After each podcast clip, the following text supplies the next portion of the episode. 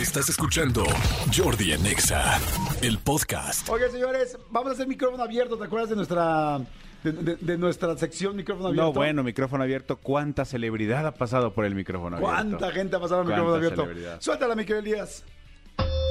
Micrófono abierto. Con Jordi Rosado, Nexa. Anita Escalante, ¿cómo estás? Qué gusto verte por segunda vez porque nos conocimos en el aeropuerto. ¿Cómo estás? Muy bien, muchas gracias. Soy encantada de estar aquí con ustedes, de verdad, es un placer. Soy fan de ustedes y pues muchísimas gracias. Ay, Jordi. no, encantado. Fíjese, conocí a Ana este, hace poco en un viaje así en el aeropuerto, tal, tal. Estaba ella con sus maletas, yo con la otra. Me dijo, oye, yo hago stand-up, me gusta mucho este rollo. Le dije, qué bueno. ¿Cuándo empezaste a hacer stand-up, Ana? Empecé hace cu- cuatro años y medio, fíjate. Ajá. Pero no tenía la intención de hacer stand-up. La verdad es que fue algo muy raro. Este. Tenía yo un problema muy cañón, mi papá se había muerto, se murió hace seis años y medio, estaba yo en la búsqueda de qué hacía y me encontré un curso de Héctor Suárez Gómez Ajá. y decía transformar el dolor a través de la risa. Y dije, ¿qué es eso? Bueno, para hacerte el cuento corto, yo ya estaba en su curso, pero le dije, no voy a hacer stand-up, ¿eh? pero para nada. Cuatro años y medio después, aquí estoy. ¿Cómo crees? Sí, sí, sí, sí. Oye, qué padre, qué padre. Sí. Este, Dios, siento mucho lo de tu papá. Gracias. En este momento de tu vida estabas casada, no tienes hijo. ¿Tienes hijos? Sí, tengo un hijo, tengo un hijo de 17 años, Uf, plena adolescencia. adolescencia. Plena adolescencia. Full, ajá. Increíble porque la verdad es que pues todo el mundo me preguntaba, bueno, ¿y te da permiso hacer stand up? Y yo, a ver, ¿cómo que permiso?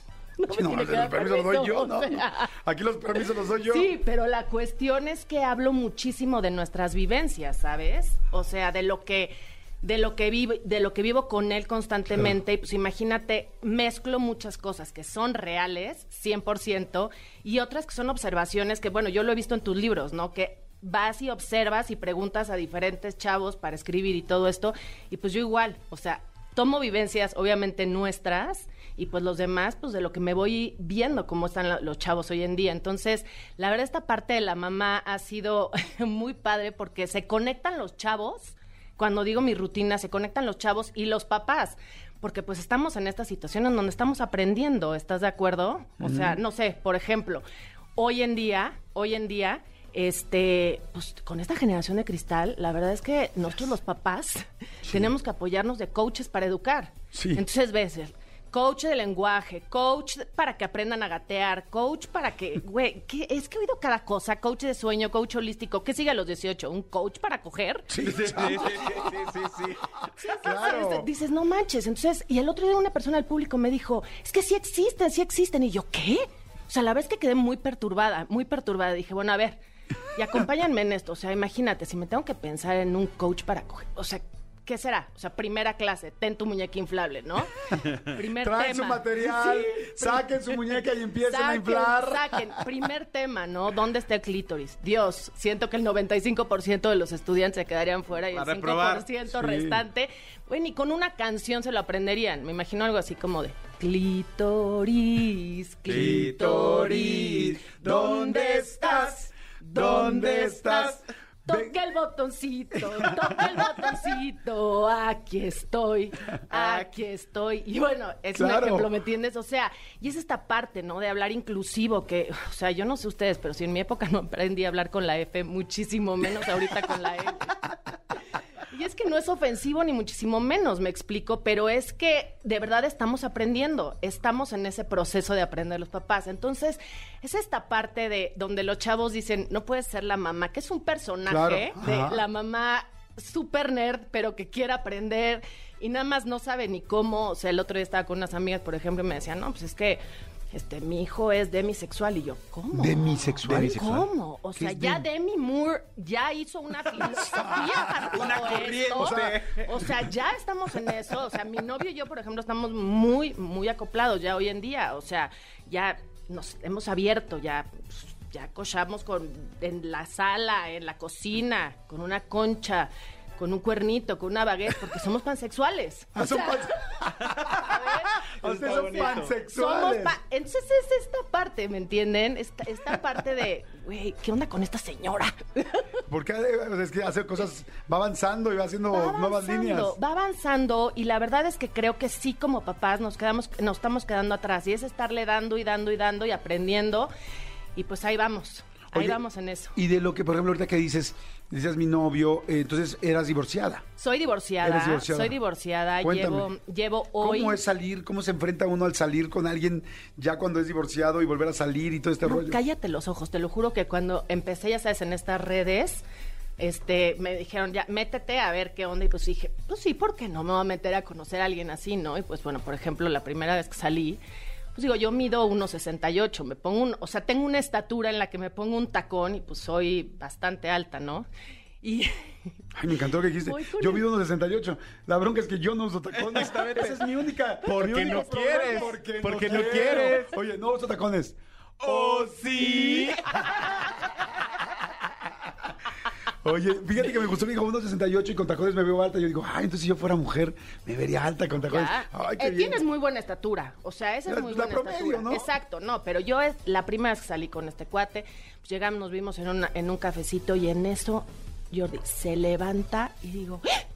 este es un chaparro, pero un chaparro. ¿Qué te puedo decir? O sea, dije, este, condón- este güey le cabe un condón de la cabeza a los pies y parece niño con impermeable. No. A ese nivel, sí, mira. ¿A Sí. ese nivel? Sí, a ese nivel. Pero como no te habías dado cuenta una noche antes. Pues es que no, es que lo vi, nos quedamos a ver en el café, sí, jajaja, las citas ciegas, ya sabes, no sé qué, y súmatela.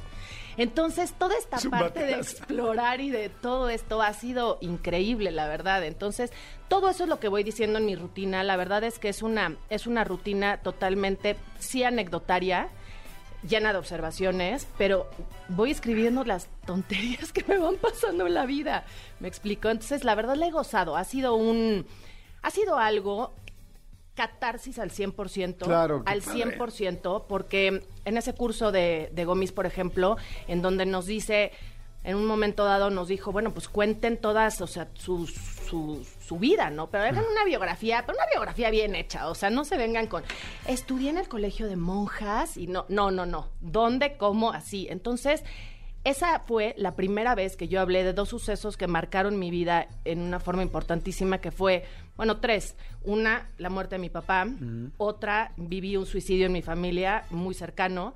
Y la otra, dije en público que tengo trastorno bipolar. La primera vez en mi vida que pude hablar y decirlo después de estar en el closet de la bipolaridad varios años. Entonces... Que según yo estar en el closet de la bipolaridad es, ¿lo abro o lo cierro? Sí, ¿Lo abro o lo cierro? ¿no?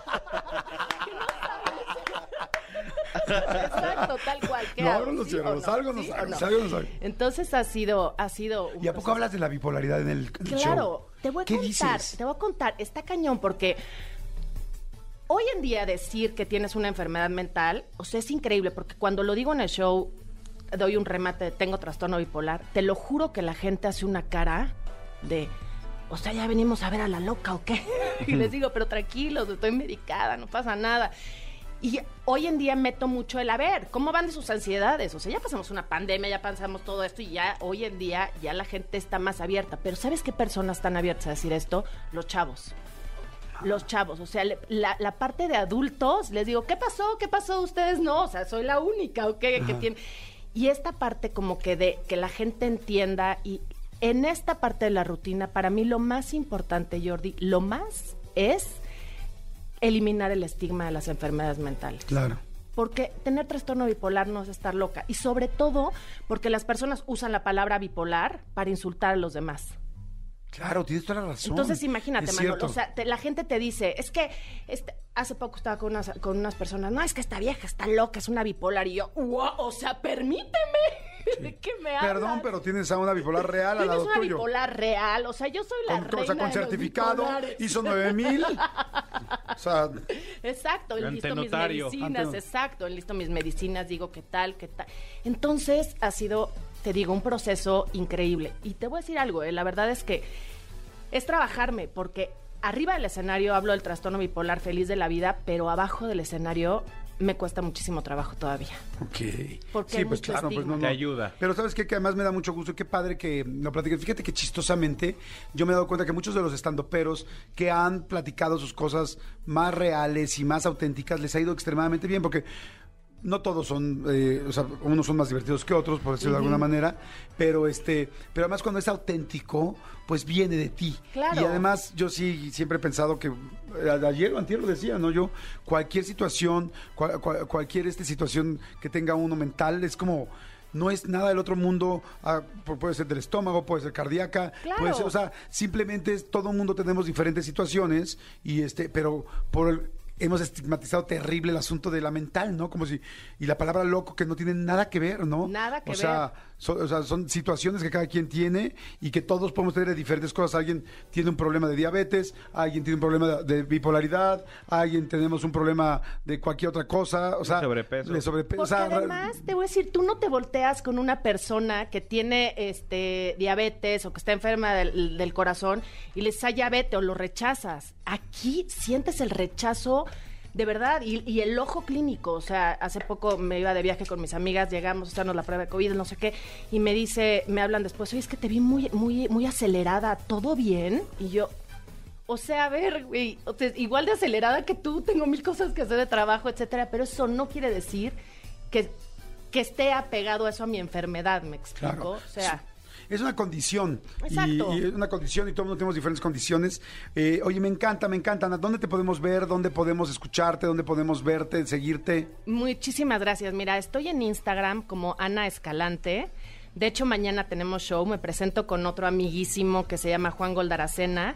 Vamos a estar. Juan es quien al que conocí. Ajá. Ajá. Es que nos conociste a, a tres. Ah, a tres. A mi novio, Alfredo, a Ajá. Juan y a mí. Vamos a estar justo aquí enfrente. Nos presentamos aquí en un lugar que se llama Tercer Piso. Ajá. Te voy a dar ahorita el... el- Ah, sí, para que vayan a verlos, qué Sí, divertido. y estaría increíble. Y nosotros es ayer más- fuimos en la noche al teatro. Es que a mí Sí, me encanta ya salir ya así. ya oí. Este, pues mira, es, es en Mariano Escobedo 539, se llama Tercer Piso Bar. No manches, sí está Sí, enfrente. Está enfrente. te Nosotros lo somos el juro. 532. Sí, sí, sí, está aquí enfrente. Estaban ensayando y te pasaste Sí, para acá, sí, ¿no? sí. Se Y ahí estamos una vez al mes y este presentando nuestro show. Y bueno, y si me permiten, si la gente me escribe por Instagram en un mensajito, Claro. feliz de la vida, les regalamos cinco dos por unos y encantados. Que te diga, te escuché ahorita con Sí, Jordi que- ajá, y ya exacto, que le das, exacto. me encanta. Entonces, de eso va, de eso va, de hablar desde el corazón y pues obviamente haciendo chistes. Sí, reírse y divertirse. Miren, la vida es tan complicada que vamos a reírnos de, de la del otro, ¿no? Exacto, exacto, Jordi, pero es que sabes qué pasa, empatizan con nosotros. Claro, por O supuesto. sea, empatizan, entonces eso es lo padre de todo esto. Bueno, pues vayan. Entonces, mañana, ¿dijiste a qué hora? Mañana, eh, que lleguen a las ocho y media de la noche, tercer piso, Mariano Escobedo 539. 39. Y este, Ana Escalante Instagram y empezamos a las nueve Así, de la bus- noche. síganla en Instagram, ahorita, Ana Escalante, y ahí pueden ver absolutamente todo. Escúchanos en vivo de lunes a viernes a las 10 de la mañana en Exa FM 104.9.